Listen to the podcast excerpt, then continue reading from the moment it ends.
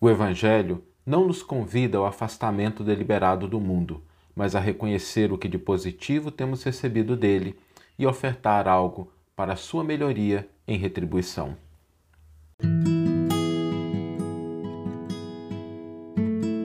Você está ouvindo o podcast O Evangelho por Emmanuel, um podcast dedicado à interpretação e ao estudo da Boa Nova de Jesus através da contribuição do benfeitor Emmanuel. Hoje nós vamos refletir sobre a maneira pela qual o Evangelho nos convida a pensar, a olhar, a lidar com o mundo.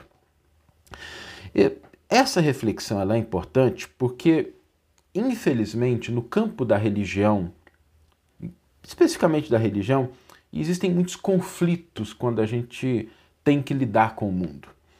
Muitas vezes, quando as pessoas adentram uma determinada proposta religiosa, há um certo choque e um certo antagonismo equivocado em relação às coisas do mundo e aquilo que a religião nos traz. Porque às vezes a gente começa a olhar para o mundo como sendo uma fonte de mal, de maldade, de tentação, de erros, de equívocos. E considerar o mundo dessa forma é algo que não está de acordo com o Evangelho. A maneira pela qual o Evangelho nos convida a olhar e a lidar com o mundo é uma maneira diferente. Essa, esse equívoco às vezes chega ao ponto das pessoas acreditarem que um afastamento deliberado das coisas do mundo é igual a conquistas espirituais. E uma coisa não tem nada a ver com a outra. A gente pode se afastar do mundo, a gente pode ir para um deserto e mesmo assim a gente vai ficar totalmente afastado, nós vamos ver isso daqui a pouquinho, mas a gente pode se afastar de tudo que há no mundo e mesmo assim não adquirir valores espirituais. E nós podemos estar inteiramente mergulhado nas coisas do mundo e com isso a gente crescer espiritualmente. Porque a natureza do mundo não é antagônica àquilo que nós estamos buscando do ponto de vista do crescimento espiritual. Quando a gente tem essa postura, acreditando que o mundo é a fonte do mal, nós começamos a incorrer em sérios equívocos. O primeiro deles é que a gente esquece que quando nós estamos no mundo, a gente se utiliza de recursos que o mundo nos oferece. Mesmo que a gente esteja num deserto, mesmo que a gente se afaste de tudo, aquilo do qual a gente se alimenta, aquilo do qual a gente se veste, ainda que sejam coisas muito simples, muito rústicas, foi produzido pelos valores do mundo. Plantas, animais, mãos, sempre nos auxilia. Vivendo numa sociedade de tecnologia, então, nem se fala, porque hoje é impossível que alguém viva em uma cidade, que alguém viva até no campo, sem que usufrua, sem que se utilize de alguma coisa que foi ofertada pelo mundo o próprio celular que a gente está utilizando agora. Se alguém tiver alguma dúvida disso, para um pouquinho e respira. O ar que a gente respira foi produzido por plantas que estão no mundo e que nos ofertaram em função do seu trabalho, da sua atividade. Quando a gente começa a perceber essas verdades, a gente começa a fugir de alguns problemas porque quando a gente começa, existem escritores que o Emmanuel comenta isso, a gente vai ler daqui a pouco. Existem escritores que falam mal do mundo e criticam e discorrem sobre os problemas e falam sobre as idiosincrasias, esquecendo-se que o material que eles utilizam para escrever foi tirado do mundo e os seus leitores estão no mundo. Às vezes os religiosos criticam a malícia e a ignorância do mundo, esquecendo que foi no mundo que se auriu o conhecimento e que estão os ouvintes daquilo que eles vão pregar, daquilo que eles vão orientar. Por isso, quando a gente vai lidar com o mundo, é preciso entender que o mundo não é uma fonte de maldade. Existem problemas? Existem problemas. Mas esse é o convite. Por quê? Porque quando nós estamos no mundo, nós recebemos muito dele o corpo físico, a oportunidade da vida, as experiências que nos fazem crescer, fortalecer, progredir, melhorar. E isso é uma bênção grandiosa para que a gente também oferte algo para o mundo no sentido de melhorá-lo. Quando a gente começa a entender que o mundo é uma criação de Deus, assim como nós, nós mudamos a maneira de olhar para o mundo. Aonde a gente via somente problemas, a gente vê tentativas e oportunidades de trabalho. Aonde a gente via simplesmente maldade, a gente começa a reconhecer a gratidão que nós devemos ter pelo que a gente recebeu. E a gente precisa lembrar do seguinte: conquistar valores espirituais de bondade, de fraternidade, de amor, de sabedoria, só existe quando nós ofertamos isso. E a gente oferta isso ao mundo. Nós só somos bons sendo bons. A gente só vai ser mais sábio ajudando a eliminar a ignorância, as dúvidas do mundo. A gente só vai ser mais fraterno sendo fraterno com as pessoas que estão no mundo. Nós não podemos nos ausentar. Quando a gente cede espaço para esse tipo de pensamento de que o mundo é mal, de que a gente tem que ficar distante, no íntimo, no íntimo, nós estamos abrindo espaço para o egoísmo. O egoísmo no sentido filosófico, que valoriza mais o próprio ego, que preserva a si mesmo e não quer se desgastar no mundo com as oportunidades de crescimento e aprendizado. Por isso não existe antagonismo.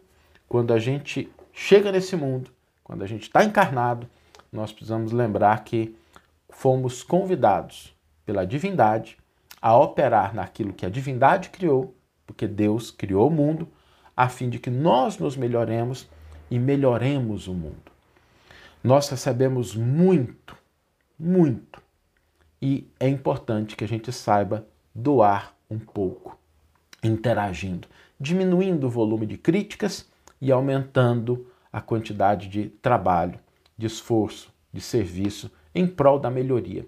E se nós formos olhar de uma maneira muito clara, nós vamos perceber que, através do esforço de muitas pessoas, o mundo vem se aperfeiçoando. Façamos parte desse grupo e não daqueles que olham para o mundo como sendo uma fonte de maldade, uma fonte de pecado, uma fonte de problema perdem a oportunidade de exercitar no mundo os valores espirituais que nós queremos desenvolver, que nós queremos aperfeiçoar. Então, não existe antagonismo, existe sim um campo de trabalho, um campo de experiência, uma fonte de oportunidades para que a gente se desenvolva, coopere, cresça e se fortaleça. Vamos ler agora a íntegra do versículo e do comentário que inspiraram a nossa reflexão de hoje. O versículo está no Evangelho de Lucas, capítulo 6, versículo 38, e nos diz o seguinte: Dai e vos será dado. Darão para o vosso regaço boa medida, compactada, sacudida, transbordante, pois com a medida com que medis, sereis medidos de volta. Me permita só uma lembrança, sempre que eu vejo esse versículo de Lucas, eu lembro de como é que eram as feiras antigamente, né? Eu cresci numa, nasci numa cidade muito pequena e a gente ia na feira e quando eu, eu vejo essa passagem eu sempre me lembro das feiras que tinha lá aqueles sacos enormes de arroz, de feijão ou de milho e quando fala assim dessa medida compactada, sacudida, é porque se comprava por litro, né? E na época de Jesus também era assim. Você tinha um recipiente, a pessoa colocava dentro daquele saco de grãos, de trigo, de algum outro grão, e aí quando a pessoa era assim bem generosa, pegava aquela medida e batia assim, sacudia para ficar compactado ali. Era uma maneira de ser generoso com aquele que estava comprando alguma coisa. E Jesus se vale dessa expressão do cotidiano da, da vida das pessoas naquela época e eu sempre me lembro dessa situação nas feiras. Né? Emmanuel intitula o seu comentário a esse versículo Nós e o Mundo. Muitos religiosos afirmam que o mundo é poço de tentações e culpas, procurando o deserto para acobertar a pureza. Entretanto, mesmo aí, no silencioso retiro em que se entregam a perigoso ócio da alma, por mais humildes se façam, comem os frutos e vestem a estamenha que o mundo lhes oferece. Muitos escritores alegam que o mundo é vasto arsenal de incompreensão e discórdia, viciação e delinquência, como quem se vê diante de um serpentário. Contudo, é no mundo que recolhem o precioso material em que gravam as próprias ideias e encontram os leitores que lhes compram os livros. Muitos pregadores clamam que o mundo é vale de malícia e perversidade, qual se as criaturas humanas vivessem mergulhadas em piscinas de lodo. Todavia, é no mundo que adquirem os conhecimentos com que ornam o próprio Verbo e acham os ouvintes que lhes registram respeitosamente a palavra. Muitas pessoas dizem que o mundo é antro de perdição em que as trevas do mal senhoreiam a vida. No entanto, é no mundo que receberam o regaço materno para tomarem o arado da experiência e é no mundo que se nutrem confortavelmente a fim de demandarem mais altos planos evolutivos. O mundo, porém, obra-prima da criação, indiferente às acusações gratuitas que lhe são desfechadas, prossegue florindo e renovando, guiando o progresso e sustentando as esperanças da humanidade. Fugir de trabalhar e sofrer no mundo, a título de resguardar a virtude, é abraçar o egoísmo mascarado de santidade. O aluno diplomado em curso superior não pode criticar a bisonhice das mentes infantis reunidas nas linhas primárias da escola. Os bons são realmente bons se amparam os menos bons. Os sábios fazem jus à verdadeira sabedoria se buscam dissipar a névoa da ignorância. O espírita, na essência, é o cristão chamado a entender e auxiliar. Doemos, pois, ao mundo, ainda que seja o mínimo do máximo que recebemos dele, compreendendo e servindo aos outros, sem atribuir ao mundo os erros e desajustes que estão em nós. Que você tenha uma excelente manhã, uma excelente tarde ou uma excelente noite e que possamos nos encontrar no próximo episódio. Um grande abraço e até lá!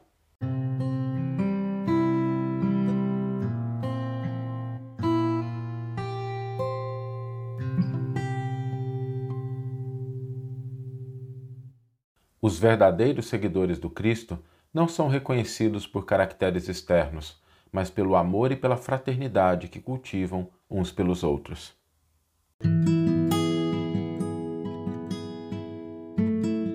Você está ouvindo o podcast O Evangelho por Emmanuel, um podcast dedicado à interpretação e ao estudo da Boa Nova de Jesus através da contribuição do benfeitor Emmanuel. Hoje nós vamos refletir sobre o que caracteriza os seguidores do Cristo. E é interessante a gente fazer um retrospecto histórico, ainda que breve, para a gente lembrar que quando se definiu a palavra cristianismo como sendo aquele rótulo que caracterizaria os seguidores de Jesus, nós estamos no momento histórico depois da morte do Cristo na cruz. A sugestão de denominar os seguidores de Jesus de cristãos foi dada por Lucas, Lucas, um discípulo de Paulo de Tarso, algum tempo depois já da partida de Jesus para a pátria espiritual, que caracteriza essa mudança de plano, mas ele nunca nos abandonou. E ao longo do tempo, é, o cristianismo foi conquistando espaço dentro das mais variadas correntes sociais. Quando Paulo de Tarso elimina a obrigação da circuncisão no primeiro concílio de Jerusalém e confere aos seguidores de Jesus uma certa autonomia em relação a isso, quer dizer, não era mais necessário utilizar dessa prática que caracterizava o judaísmo, caracteriza ainda hoje, na sua maior expressão. Essas mudanças vão fazendo com que as pessoas pensem, de um ponto de vista social, sobre o que é que caracterizaria aquelas pessoas que realmente seguiam os ensinos de Jesus. Nós tivemos ali com Constantino, o imperador romano, uma grande mudança quando o cristianismo passa a ser a religião primeiramente aceita dentro do império e depois a religião dominante dentro do império. Então aí passa-se de perseguidos às posições, às vezes, de perseguidores. E as divisões continuaram acontecendo. Quem tem oportunidade de ler estudar um pouquinho a história do cristianismo vai percebendo que não existe algo estático nesse processo. Há sempre um avanço, há sempre uma mudança, alguns retrocessos, porque muitas vezes nós optamos por caminhos equivocados para definir aquilo que caracterizaria os seguidores do Cristo. A gente travou guerras em nome de Jesus, esquecendo que ele aceitou a cruz e despediu-se dela, rogando ao Pai perdão pelos seus algozes, porque não sabiam o que faziam. E nesses equívocos, a gente começou às vezes a colocar o, a definição dos seguidores de Jesus pela posição, pela diferenciação em relação aos outros, pela imposição das suas ideias, pelo separatismo. Todos esses foram equívocos que a gente cultivou maior grau no passado, felizmente menor grau na atualidade. Por outro lado, também, existem coisas que foram positivas. O avanço da cultura, da inteligência, da justiça, o progresso material, as instituições, também, em determinado momento, começaram a fazer parte desse leque daquilo que caracterizaria os seguidores de Jesus. Se a gente for lembrar da grande reforma realizada por Martim Lutero, que deu origem ao protestantismo, se a gente for pensar em várias outras propostas que surgiram, e hoje nós temos, debaixo do guarda-chuva do cristianismo, mais de mil denominações ao redor do mundo, e todas elas válidas, importantes. A gente não pode desprezar isso, porque elas caracterizam avanços avanços no sentido da pesquisa, no sentido do entendimento, no sentido de resgate dos ensinos, no sentido de propostas de relacionamento entre esses grupos, são importantes. A gente não pode menosprezar isso. Mas é preciso reconhecer que isso não é suficiente.